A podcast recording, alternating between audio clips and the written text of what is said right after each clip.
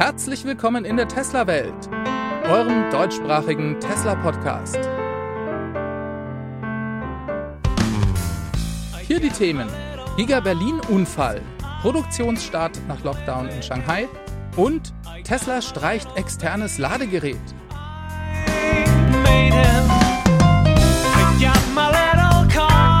Mein Name ist David und dies ist die Folge 223.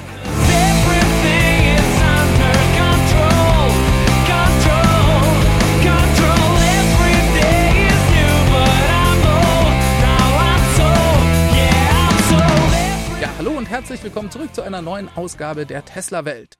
Wir haben schon wieder Spannendes zu berichten. Zunächst geht's mal mit News aus Berlin los. Die deutschen Medien sind in heller Aufruhr. Denn es gab einen Unfall in Berlin. Genauer gesagt natürlich in der Gigafactory in Berlin-Brandenburg in Grünheide. Hier sind wohl 15.000 Liter Lackflüssigkeiten ausgelaufen, also in der Lackiererei. Das Ganze geht womöglich auf einen menschlichen Fehler zurück. Das ist natürlich nicht gut, allerdings ist auch eigentlich nicht viel passiert.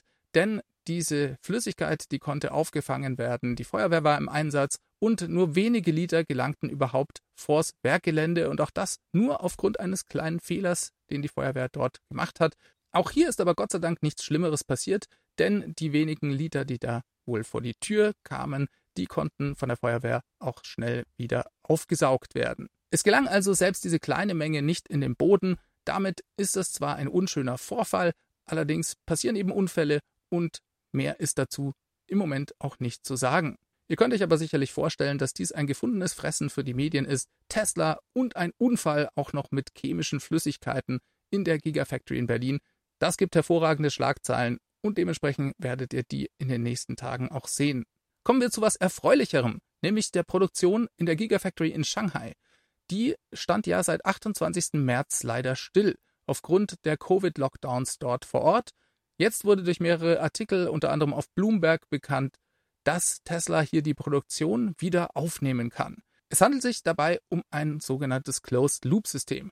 Das ist eine Möglichkeit, die die chinesische Regierung eingerichtet hat. Das heißt, die Fabrik darf eröffnet werden, die Fabrikarbeiter müssen jedoch in der Fabrik bleiben und werden dementsprechend dort auch versorgt. Laut dem Bloomberg-Artikel sind rund 8000 Arbeiter, das ist ungefähr die Hälfte der Belegschaft der Gigafactory in Shanghai, jetzt zurück am Arbeitsplatz Allerdings läuft die Produktion natürlich erstmal schrittweise an.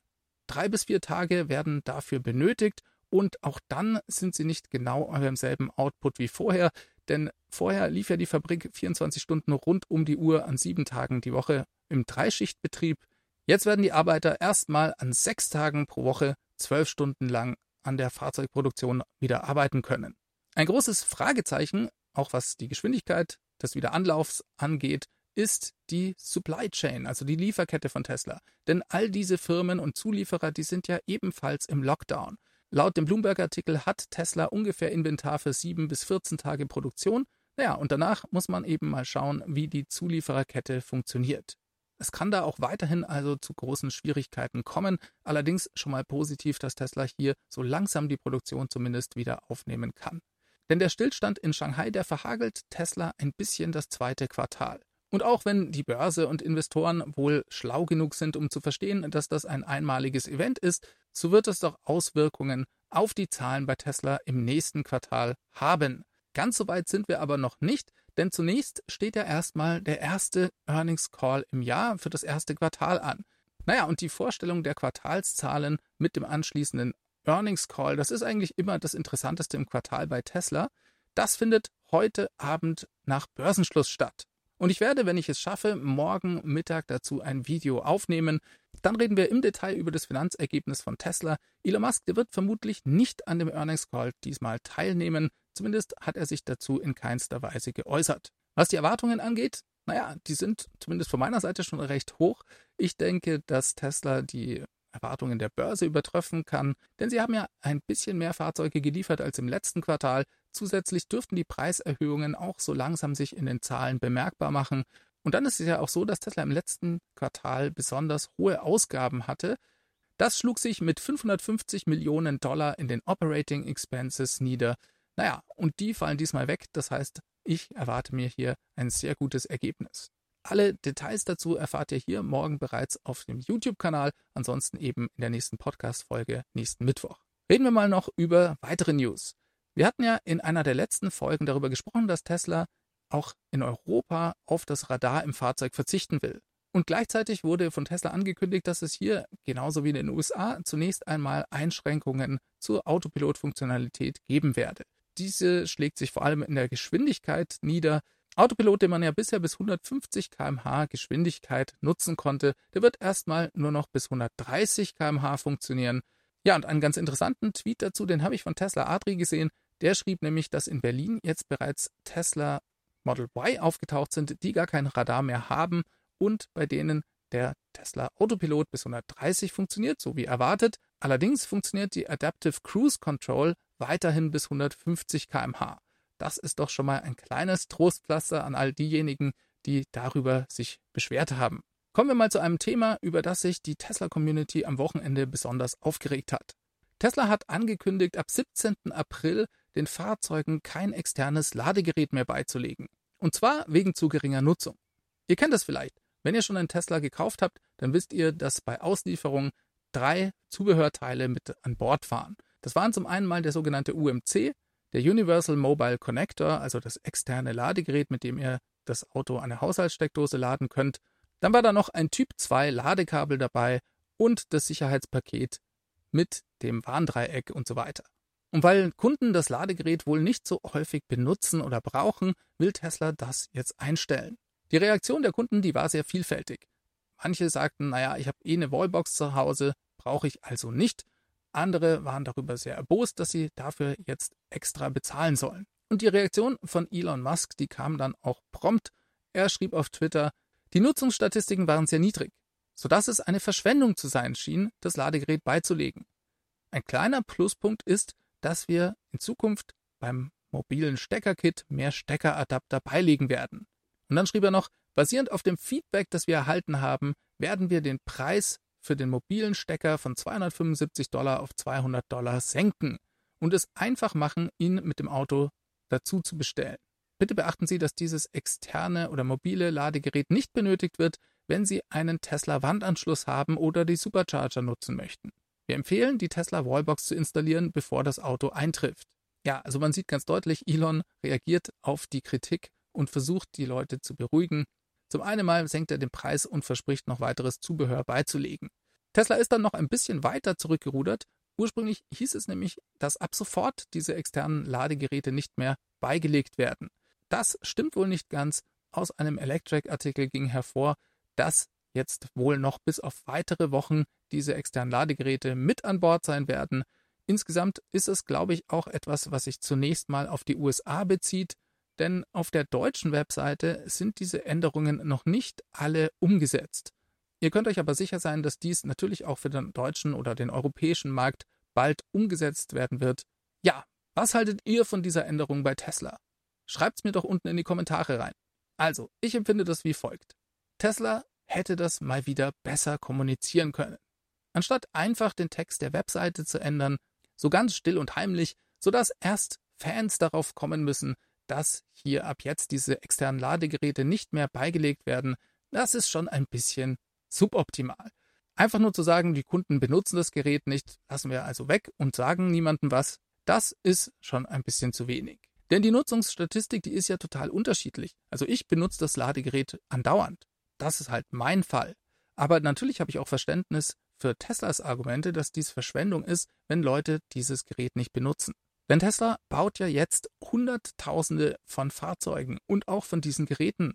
Und da gibt es sicher viele Leute, die bereits eine Wallbox zu Hause haben, die vielleicht schon andere Teslas zu Hause haben und dann dementsprechend ein zweites externes Ladegerät gar nicht brauchen können. Ja, und ich glaube, da kann man sich gut vorstellen, dass die Anzahl der umsonst verschenkten Geräte, die nicht genutzt werden bei Tesla, schnell in die 100.000 geht. Und das kennen wir ja schon von Geräten wie dem iPhone, wo dann das Ladegerät auch nicht mehr dabei ist. Ich kann diesen Verschwendungsaspekt also durchaus nachempfinden.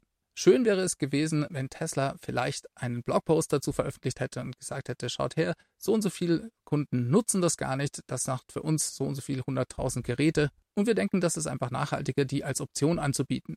Gleichzeitig legen wir noch einen zusätzlichen Adapter mit rein und verringern den Preis.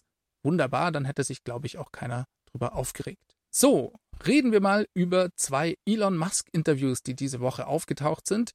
Das waren beides mal Musk-Interviews bei einem TED-Talk in unterschiedlichem Setting.